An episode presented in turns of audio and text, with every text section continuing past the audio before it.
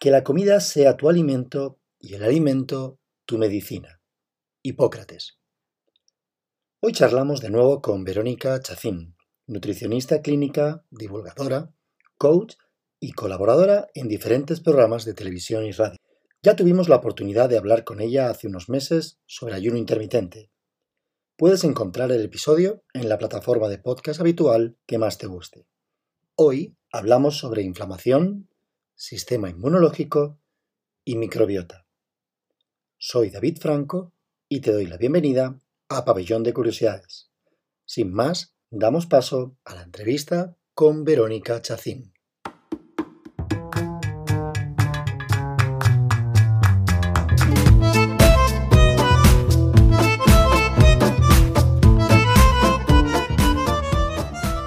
Bueno, gracias de nuevo, Vero, eh, por acercarte un ratito por el podcast. Sabes, eres la primera invitada que repite. y es que nuestra primera entrevista, que guarda bastante relación con la de hoy, que creo que saldrá seguramente a lo largo del día, hablamos eh, sobre ayuno intermitente y dieta cetogénica. Em, como he avanzado en la intro de, de hoy, hoy hablamos de inflamación y microbiota, que creo que es un temazo y no podíamos pasar la oportunidad de hablar un ratito sobre ello. En palabras de Oscar Wilde, eh, que dijo que no soporto a la gente que no se toma en serio la comida, que es un pedazo también de frase, me gustaría que arrancáramos un ratito esta, esta charla. Para empezar, si te parece, eh, vamos a definir qué es, de una manera sencilla, em, la inflamación, cómo podemos detectarla y qué síntomas son los que hacen que te des cuenta de que estás inflamado y qué tipo de dieta podemos hacer para esa inflamación. Sé que son muchas preguntas así de golpe, pero bueno, vamos desgranándolas si te parece una a una, poquito a poco. Me parece bien. Empezamos, si quieres, por, bueno, qué es la inflamación o tener un estado de inflamación, hmm. que realmente es un estado que no es natural del organismo, sí que precede a muchas enfermedades complejas que luego veremos, pero simplemente estar inflamados sin tener ninguna otra patología es sentirnos, pues cuando nos sentimos hinchados, con esa hinchazón abdominal, cuando tenemos heces, que la mejor manera de detectarlo es sobre todo a la hora de ir al baño, ¿no? Que muchas veces normalizamos situaciones como no ir al baño en tres días o de repente ir muchas veces o tener como diarreas muy, como heces muy acuosas, ¿no? aunque suene así hablarlo, pero es que de, observar nuestra microbiota, ¿no? Entonces, muchas veces normalizamos el, bueno, es que yo soy estreñida eh, por naturaleza, o me, hincho después de comer, o estoy hinchada, o será una intolerancia, no le vamos dando importancia y realmente eso es un estado que nuestro organismo nos está hablando de que hay una información latente. Entonces, las formas más habituales de, de notarlo es así porque también otra relación que tiene la inflamación es que está vamos, totalmente relacionada con cuadros depresivos. De hecho, tú cuando a una persona le solucionas un problema inflamatorio a nivel intestinal con la comida o con otros hábitos que ahora veremos, se siente mucho mejor, o sea, cambia el estado de ánimo, mejora muchísimo, porque al final todo ese estado de inflamatorio por dentro, nosotros lo vemos en una tripa hinchada, no en unas heces pero realmente nos está afectando al funcionamiento de todos los órganos, a la comunicación que llega a nuestro cerebro, a nuestra energía. Entonces estamos muchas veces más cansados, con un dolor de cabeza, mm, sobre todo cansancio y como un ánimo bajo, ¿no? También son uno de los síntomas de tener inflamación, sin tener una enfermedad que se refleje en una analítica, ¿eh? Porque esto no da la cara hasta que a lo mejor, bueno, llevas ya muchos años y el estar así obviamente no es sano y ya pues te predispone a otras enfermedades como puede ser una diabetes, como puede ser un estado de obesidad, que siempre prevé una inflamación, un lipedema, que no sé si sabes lo que es, pero el lipedema está muy relacionado con la inflamación y es la acumulación de grasa en zonas concretas del organismo. O sea, cuando hay a lo mejor una persona que está súper delgadita, pero tiene las piernas muy gorditas, o mm. el rodillas, o los brazos, ¿no? Zonas como muy concretas, una grasa resistente, que eso normalmente mm, empieza con una inflamación eh, intestinal. Pero claro, mm. hasta que llegamos a ese estadio de verlo reflejado en síntomas, eh, ha pasado cosas antes. Por eso es importante cuando no nos sentimos bien, cuando no estamos cómodos y vemos que algo pasa, no normalizarlo, sino observarnos y preguntarnos, ¿será que es que algo no está funcionando bien en mi intestino, aunque parezca mentira, no en mi estómago, en mi intestino? Decías que, afecta a estados depresivos. Entiendo que la toma de medicamentos, desgraciadamente hoy por hoy todavía demasiado extendidos, como los somoprazoles o, no sé, los inmunodepresivos, antibióticos, nos puede afectar, me imagino, que a esta, a esta inflamación intestinal. Sí, sí, mm. porque de hecho además, aunque parezca sorprendente, parece que los antibióticos ya están muy normalizados en nuestra cultura, que sabemos que aunque a veces son necesarios, nos destrozan la flora, ¿no? Y mucha gente ya, yo por lo menos es lo que observo ¿eh? en pacientes míos, que sí que luego automáticamente ellos ya se toman unos probióticos o incluso en la farmacia, se lo recomiendan para recuperar la flora. Pero fíjate que esto no lo hacemos cuando tomamos antiácidos como el omeprazol, que está tan mm. regularizado en un reflujo, que el médico te lo manda cuando tienes una de ya, tu reflujo es un omeprazol todas las mañanas. Bueno, pues el omeprazol en concreto destroza hasta un 20% de nuestra microbiota. O sea, mucho más, que un antibiótico. Digamos que es el medicamento que más nos daño nos hace. También los corticoides, en general casi todos, sí. Entonces, aquí lo ideal es intentar tratar nuestro intestino por dentro y no tener que recurrir a estas cosas. Porque también el ponerte enfermo de constipados y de todos al final el sistema inmune se forma mucho según esté nuestra flora intestinal. Entonces, si estamos sanos en ese nivel, está sano todo.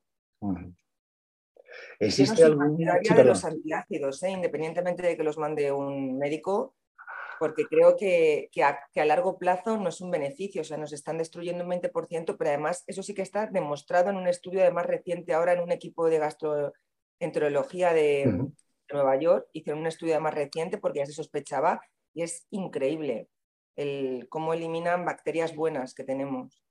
Hablamos ahí de un poco de, esos problemas que afectan a, la flora intestinal, pero ¿qué tipo de alimentación podríamos em, tomar para, poder combatir esa inflamación?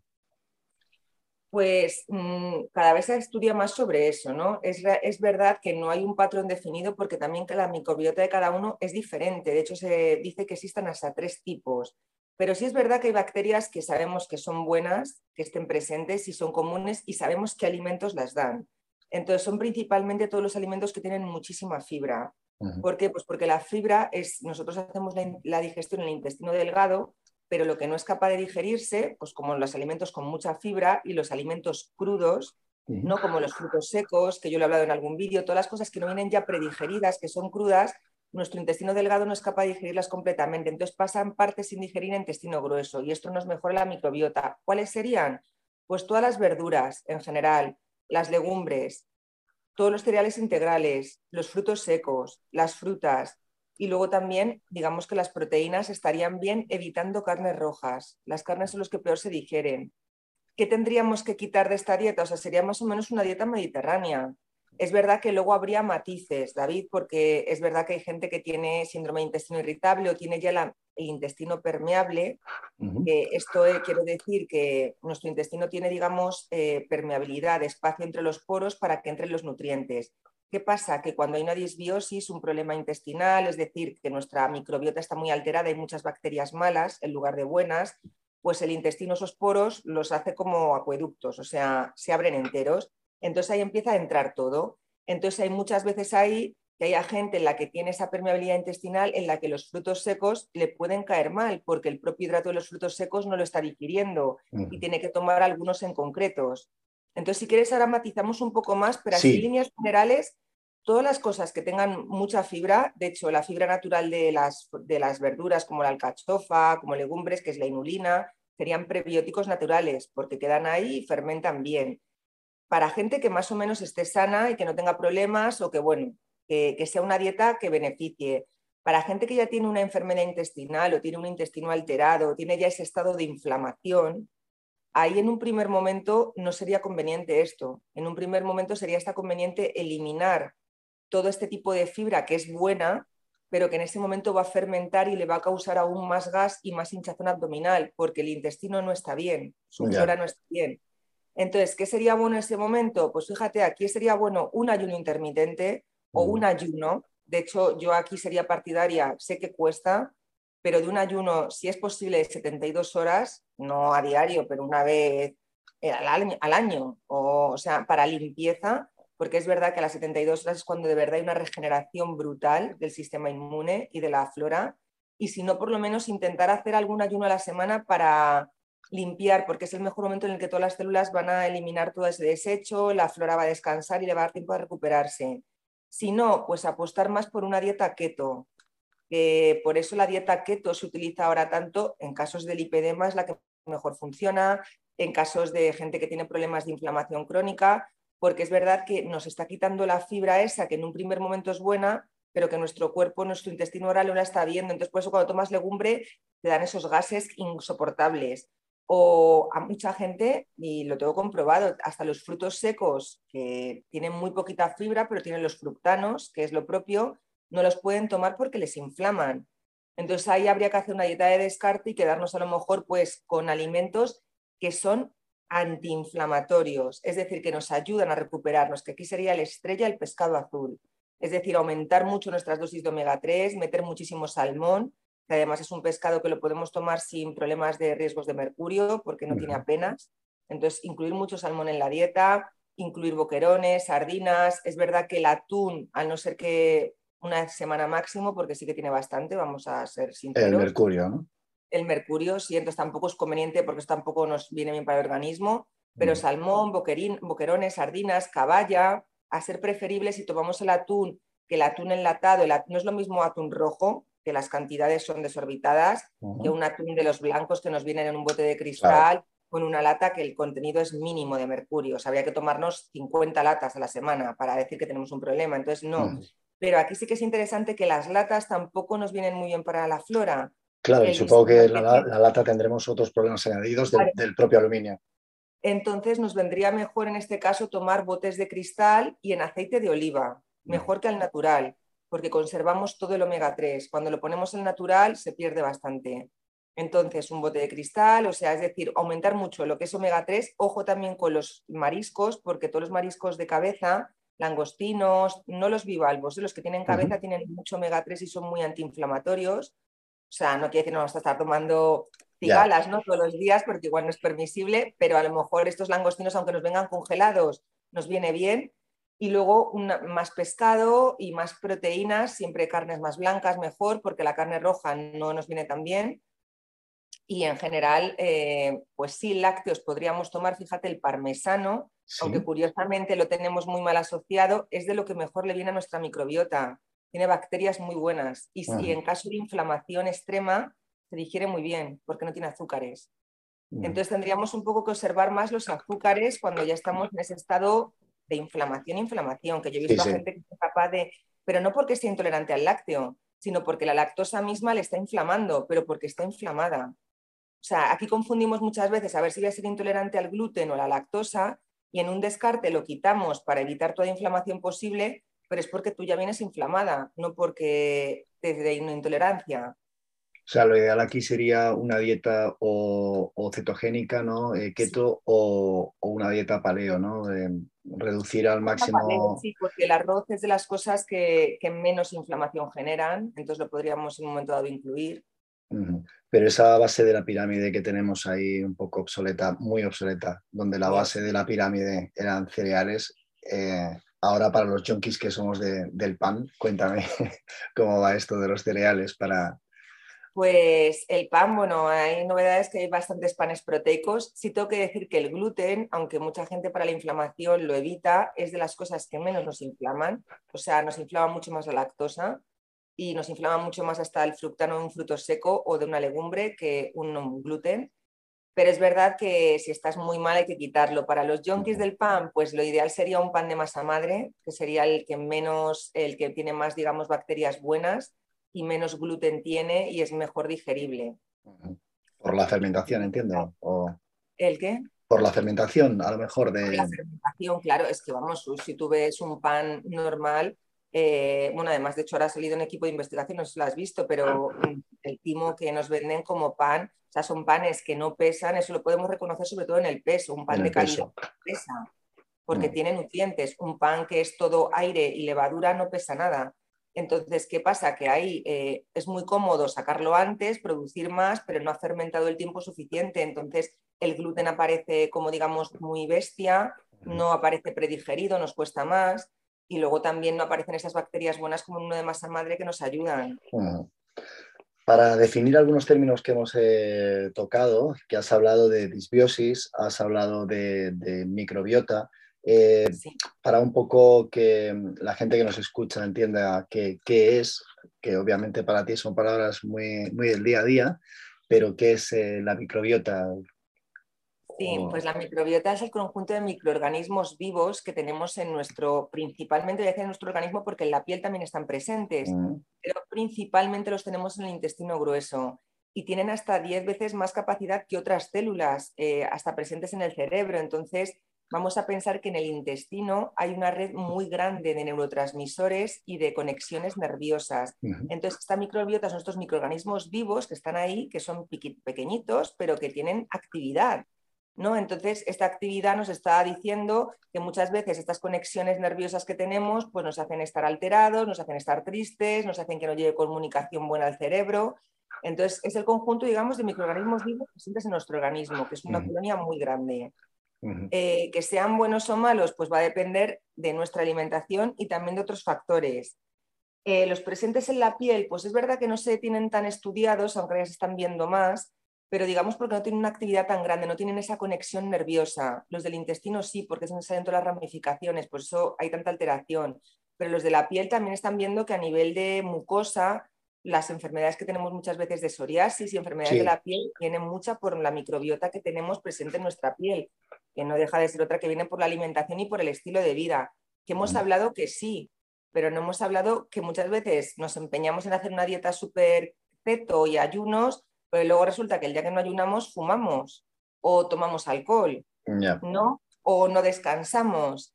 Entonces, ojo porque igual de importante que es lo bueno, eh, también lo que hay que evitar, o sea, fumar nos destroza la flora. Eh, comer muy sano y muy sin azúcar, pero hincharme a edulcorantes, el edulcorante en concreto el aspartamo, que yo lo sé porque a mí mm, personalmente la Coca-Cola me gusta, ¿no? aunque reconozco que no es buena y no es nada sana, pero tengo que decir eh, que el aspartamo de la Coca-Cola cero, por ejemplo, el aspartamo es el edulcorante que destroza la microbiota completamente. En general cualquiera, no son nada buenos. Por eso lo de los edulcorantes buenos, malos, sí, no tienen calorías. ¿Por qué? Pues por eso mismo, porque el intestino delgado no se digieren, pasan al intestino grueso, que es donde está nuestra microbiota. Pero, es ahí donde nos hacen el daño. Claro, son súper agresivos, se quedan ahí sin digerir, no nos dan calorías, no se engordan, pero están destrozando nuestra flora, que al final es nuestra vida. Entonces, los edulcorantes con cuidado. Yo soy partidaria de endulzar siempre de forma natural. ¿Qué más es malo? El tabaco, el alcohol, y el alcohol da igual el tipo. Yo sé que es complicado, pero sí que es verdad que no sé los que. Sí, sí, no digo que es complicado. A ver, no es complicado ni que fuéramos alcohólicos, David. Pero igual tomarte una copa de vino, una cerveza de vez en cuando, pero no es buena no es buena nuestra flora. O sea, son hábitos que, tienen que ser puntuales y si estamos en una etapa muy de descarte, habría que eliminarlos completamente. Y luego el estilo de vida, el estrés es lo peor que hay. Sí, claro, eso, eso es indudable. ¿Cómo podríamos reequilibrar en nuestro microbioma eh, para poder bajar la inflamación? Has hablado antes de probióticos y prebióticos. Vamos, si quieres mm. diferenciar qué son prebióticos y probióticos. Sí, por favor. sí, pues prebióticos son alimentos naturales. El prebiótico es un alimento que tiene mucha fibra natural, pues como hemos dicho, la alcachofa, que tiene muchísima fibra, que todos lo sabemos, eh, las legumbres, eh, tienen fibras como la inulina, la sapocina, es decir, fibras naturales en buena cantidad que lo que hacen es que se acumulan como bacterias beneficiosas, es decir, una dieta rica en cereales integrales, es decir, en un pan de masa madre integral, en una pasta integral, en un arroz integral, sobre todo en legumbre, en verduras de hoja, que son muy buenas. Todo eso sería bueno a nivel prebiótico, ¿no? porque es natural de la fibra. Otra manera también de enriquecer esta fibra es, por ejemplo, las patatas, eh, todo lo que dejamos que fermente un poquito, ¿no? Las patatas eh, cuando las cocemos y las dejamos en la nevera varios días, vamos, varios días, dos, tres días, se queda como con una cosita blanca, como con un liquidito. ¿Pero en, agua o...? No, no, secas, eh, escurridas, las dejamos en la nevera. O sea, no nos la comemos ah, nada más cocerlas, las comemos a los dos días, por ejemplo. Pues todo eso que se ha formado es un buen prebiótico natural. Los encurtidos, por ejemplo, son buenos prebióticos, es decir, que tienen bacterias buenas. ¿Los probióticos cuáles son? Pues los probióticos son microorganismos vivos que aparecen al hacer fermentar alimentos, que aquí normalmente suelen ser un poco dirigidos. O sea, es verdad que un probiótico normal puede ser el chucrut, que aquí no es muy común, pero es más de Alemania, pues como un repollo muy fermentado. Pero, por ejemplo, la kombucha, el kefir, el yogur, que es el más que tenemos, ¿no? O sea, eso lo que hemos hecho es que hemos añadido microorganismos vivos que se han formado por un proceso de fermentación, que normalmente requieren, en muchos casos, azúcar, como es el caso a lo mejor de la kombucha. Pero, por ejemplo, el yogur, el kefir, no. Estos pues serían buenos eh, instrumentos para ayudar a reponer nuestra flora de una manera natural. Los prebióticos, los primeros, si estamos muy inflamados, pues cuidado con pasarnos de fibra, porque puede dar el efecto contrario estos probióticos, si estamos muy inflamados, nos van a venir bien siempre, porque el yogur, un yogur natural, es de los alimentos que ahora mismo, digamos que es el único que podríamos decir que hay una demostración 100% fiable que nos recupera nuestra flora. Que en heces se ha visto en todas las pruebas que han hecho el laboratorio que cuando tomábamos yogur crecían mucho las bacterias buenas. El kefir, pues está ahí, ahí, ¿eh? Es verdad que se supone que sí, pero no hay una demostración tan clara, al igual que con la kombucha. O sea, por el mecanismo y por todo se apuesta que sí, pero no hay una demostración en heces tan verífica como con el yogur natural. Por eso yo siempre recomiendo un yogur natural al día, independientemente de estar inflamadísimo o no estarlo. Ojo, estás diciendo yogur natural. Lo digo para todos aquellos que dicen, uy, qué rico el yogur griego con jengibre, limón y pedacitos de nueces de macadamia con no sé qué. ¿No? Entiendo que es. Pues ya es que ya lleva de todo. O sea, una cosa es que tú en tu casa ese yogur griego, ese yogur natural, te lo hagas tú, le eches jengibre y le eches tú cosas dirigidas, pero estos que nos vienen preparados es que hay nada más que dar la vuelta a ingredientes y es que es una vergüenza. Me ha ultraprocesado. Claro, todo eso ya te está cargando los beneficios que te están dando las bifidobacterias y el lactobacillus mm. del yogur. Y, Vero, ¿qué enfermedades pueden derivarse de, de estar en un estado inflamatorio? Pues mira, la diabetes es una de las principales y empieza con un estado de inflamación. El cáncer se ve que empieza con un estado de inflamación elevado en el organismo. Lo que pasa es que digamos que van como por partes, ¿no? La primera sería a lo mejor, bueno, podríamos empezar literalmente con una colitis ulcerosa, con un Crohn, con una enfermedad inflamatoria intestinal, que muchos dicen, son también nerviosas. Sí, claro, pero es que el intestino estamos hablando de que tiene ramificaciones nerviosas más que el cerebro. Entonces empiezan por ahí. Pero bueno, ya más, digamos, desconocidas, empezaríamos con la diabetes, luego nos iríamos a una obesidad, y hablo obesidad porque cuando hablamos de obesidad no es de un sobrepeso de cogido 4 kilitos, obesidad. No, no, no, obesidad. estamos hablando de un índice de masa corporal superior a 35, o sea, grande. Y luego el cáncer. El cáncer se ve que tiene un estado inflamatorio intestinal altísimo. Entonces tú tienes una inflamación sistémica que ya se ha derivado a todo tu cuerpo porque ha empezado en una parte, pero claro, no la has atendido y se ha ido desarrollando por todo. Entonces empezaríamos por ahí. Es mm. importante ¿eh? Eh, tomarnos esta parte en serio. Sí, sí, me imagino que será el cáncer colorectal, ¿no? Eh, para estar en el intestino. El de estómago, está viendo también que el de esófago también tiene una relación bastante directa. O sea, todos los que están relacionados con el tubo digestivo.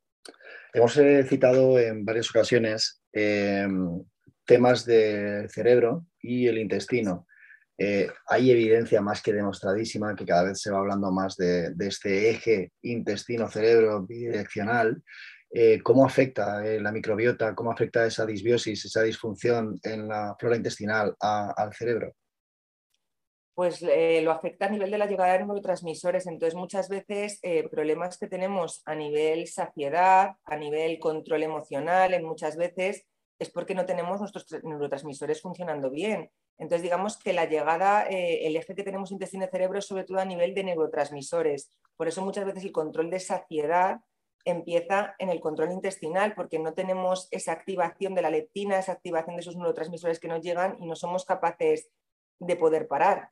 En eso, en eso hay un estudio que está además bastante reciente que se ve que influye muchísimo, o sea, cómo gente con una microbiota sana tenía un mayor control a la hora de saciedad que gente que no, lo, que no la tenía porque hay una relación directa, ¿no? O sea, al final nosotros, independientemente del cómo, que también cómo comemos, ¿no? Y dirás, bueno, ¿y qué tiene que ver? Bueno, es que también si comemos relajados, nuestra microbiota está relajada, ¿no? Entonces, bueno, aparte de cómo comemos, el tener un buen control de saciedad natural es bueno. Luego también a nivel lo de cuadros depresivos que hablábamos, ¿no? Si yo no genero serotonina, que es nuestra hormona de la felicidad, que para eso tengo que tener neurotransmisores activos funcionando, aparte de una buena dieta, porque en las dietas en las que hay una exclusión muy grande de X alimentos, la, la serotonina no es capaz de generarse, pues si yo tengo mala conexión, la felicidad es difícil, es decir, me cuesta, ¿no? Es como que estoy de energía baja, entonces va por ahí un poco la, relación. Y, con un problema, es que es, que es, que es, importante este tema, porque un problema al final de, flora intestinal o de una microbiota eh, alterada, podemos tener problemas de, mm, que nos afecten en Parkinson o Alzheimer, ¿no? Entiendo. Sí, claro. Sí, sí, porque al final, eh, de hecho, la dieta keto es de las que mejores funcionan para eso, para, la, para, el, para, el, Parkinson y para la epilepsia y para enfermedades, digamos, nerviosas, porque lo que hace es que al quitarnos todos los hidratos de carbono y toda la flora, o sea, digamos, toda la, toda la, vamos, toda el azúcar, el azúcar, aunque sea no azúcar directa, pero bueno, azúcar también es el que me sale de la pasta o del pan o de la fruta, ¿no? hacemos que nuestra, que nuestra microbiota no tenga ese, alimento y empiece a regenerarse, ¿no? porque está inflamado. Sí que el Parkinson y todas las enfermedades degenerativas y todas las enfermedades nerviosas tienen una relación muy directa con tener una microbiota sana, porque no llega a la conexión. Entonces, al final, digamos que nos están llegando la sinapsis entre esas células que se forman en el cerebro no está siendo adecuada y sí que tiene esa relación directa, aparte que no hay antioxidantes que circulen bien, o sea, no hay buena conexión y esto influye a todo. ¿Y cuáles son, aparte de, la, comida, cuáles son los aspectos que nos pueden desencadenar en una, en una inflamación? Pues el principal, y aunque sé que mucha gente no lo controla, pero es el número uno, hasta incluso tú puedes llevar muy bien la dieta y muy perfecta y también haberte quitado de fumar y de alcohol, pero como estés estresadísimo, con picos de estrés elevados durante el día, Mm, es complicado que te regeneres, porque el cortisol, además, de hecho, la, grasa abdominal, ¿eh? tanto que le preocupa a los chicos, que sé que a los hombres les preocupa un montón, la tripita y todo, eso es una alteración de cortisol, o sea, se ve que el estrés muy alto va al abdomen y va al abdomen sobre todo en inflamación y en grasa también, ¿no? Es decir, o sea, el estrés es lo que más te puede destrozar la microbiota, porque un estado alto de cortisol en el organismo es inflamación segura. Así que yo eso sería lo que más intentaría regular. Si ya sabemos que nos estresa o que tenemos un trabajo, que si los... Bueno, pues intentar marcarnos, no vamos a decirnos a lo mejor meditar, porque igual nada de la gente no apetece, pero sí plantearnos llevar la vida de otra manera. O marcarnos nuestro punto de descanso o gestionar eso que me está... Porque si yo me enfosto mucho en solucionar lo físico desde fuera, pero no gestiono el estrés, eh, no voy a acabar bien, ¿eh? A nivel microbiota. O sea, es muy importante o sea, eso sí. que es verdad. Luego, hábitos como el descanso, el sueño, por supuesto, el hacer deporte. O sea, podemos comer perfectamente, que si estamos todo el día tumbados en el sofá, no es bueno. O sea, no estamos activando. O sea, el deporte es fundamental, yo creo que para todo. Para el cerebro, para todo. O sea, pero vamos, para la microbiota también. Es decir, un estilo de vida tiene que ir acompañado de eso, ¿no? De un descanso. Pues hombre, cuando hablamos de descanso, todo el mundo, sí, claro, como que puedo. Bueno, a ver, no puedes algún día, pero si nos organizamos, todos podemos. Al final es pues, una cuestión de agendar bien el, día, está claro.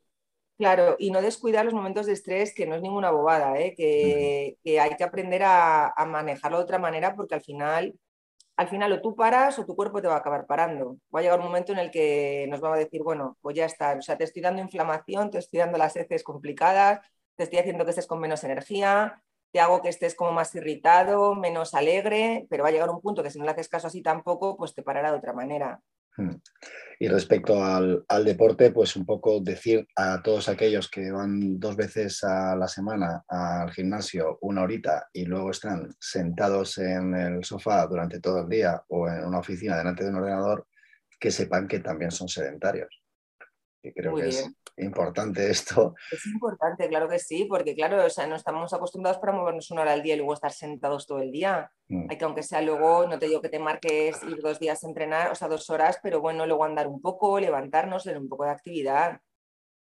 Hay que dejarnos el espacio. Y hombre, también ya vi, yo pienso que dos días, en mi opinión, es poco. Yo creo que deberíamos de incluirlo más días a la semana. Que una hora siempre se puede sacar en todo momento.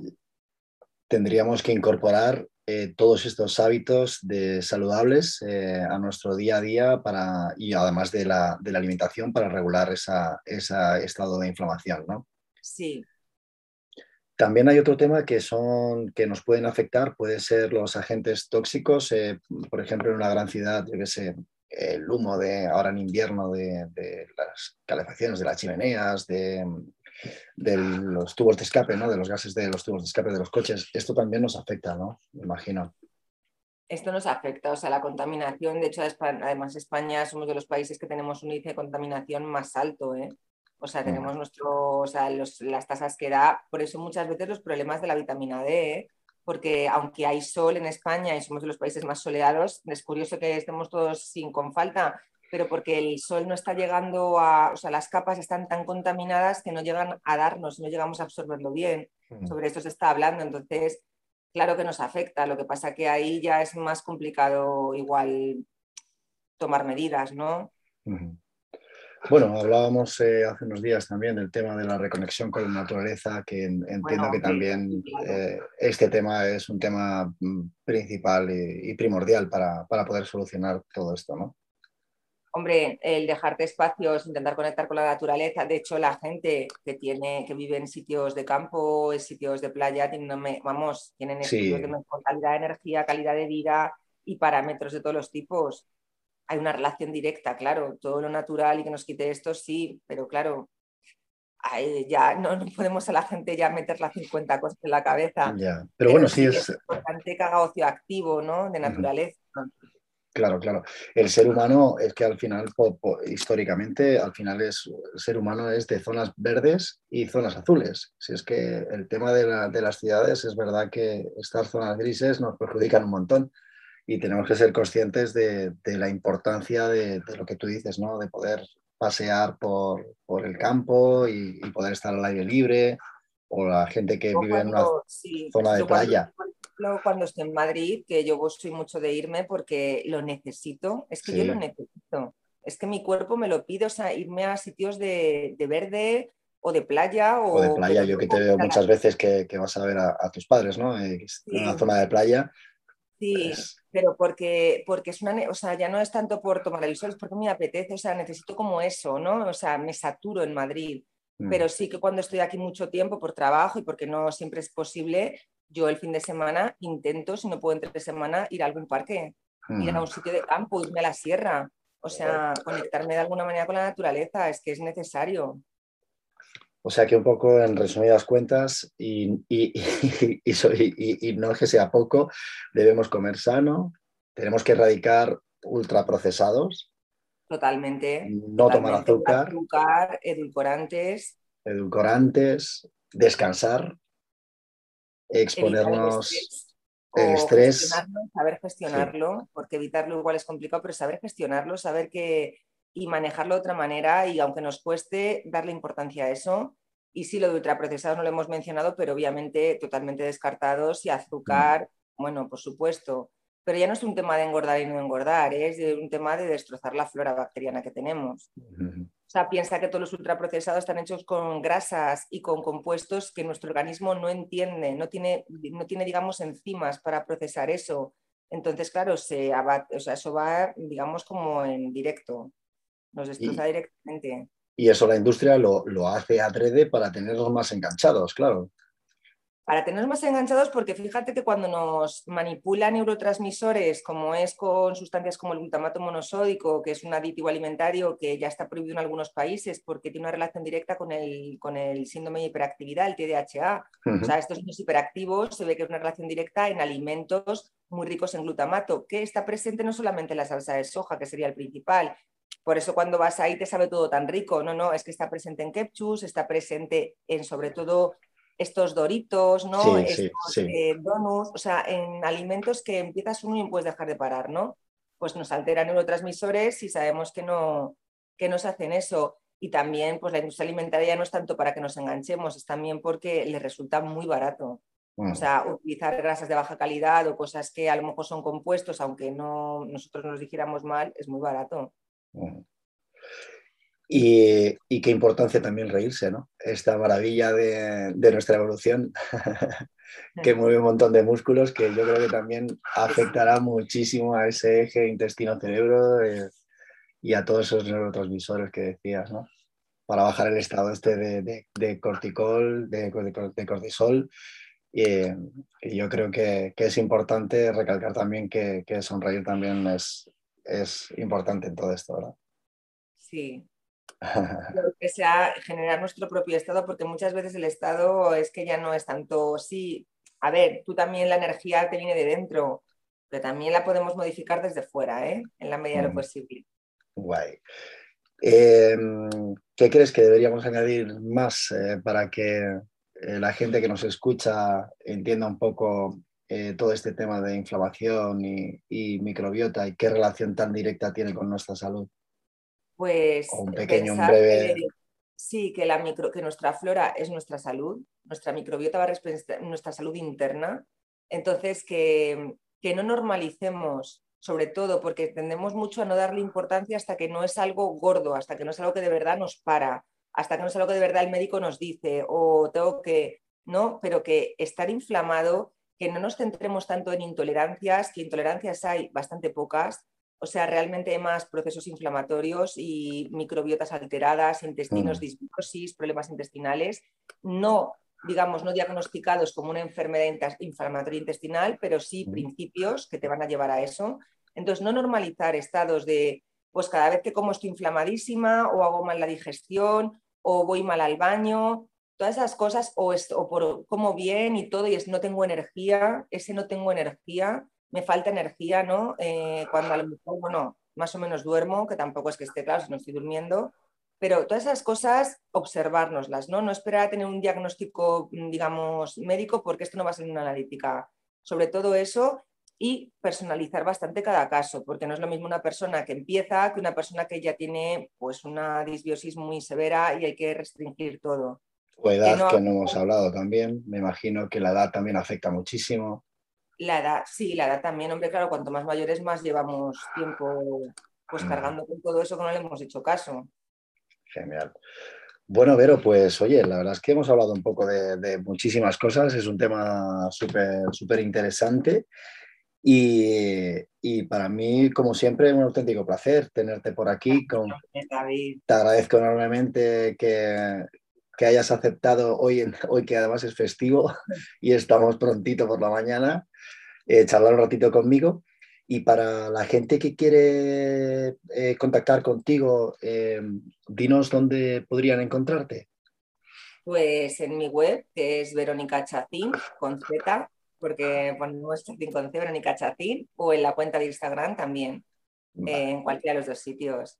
Genial. Pues, Vero, muy agradecido y, nos vemos prontito en otra porque tendremos que desarrollar más temas. Tenemos que desarrollar, claro. Muchas gracias. Gracias a ti, David. Hasta ahora.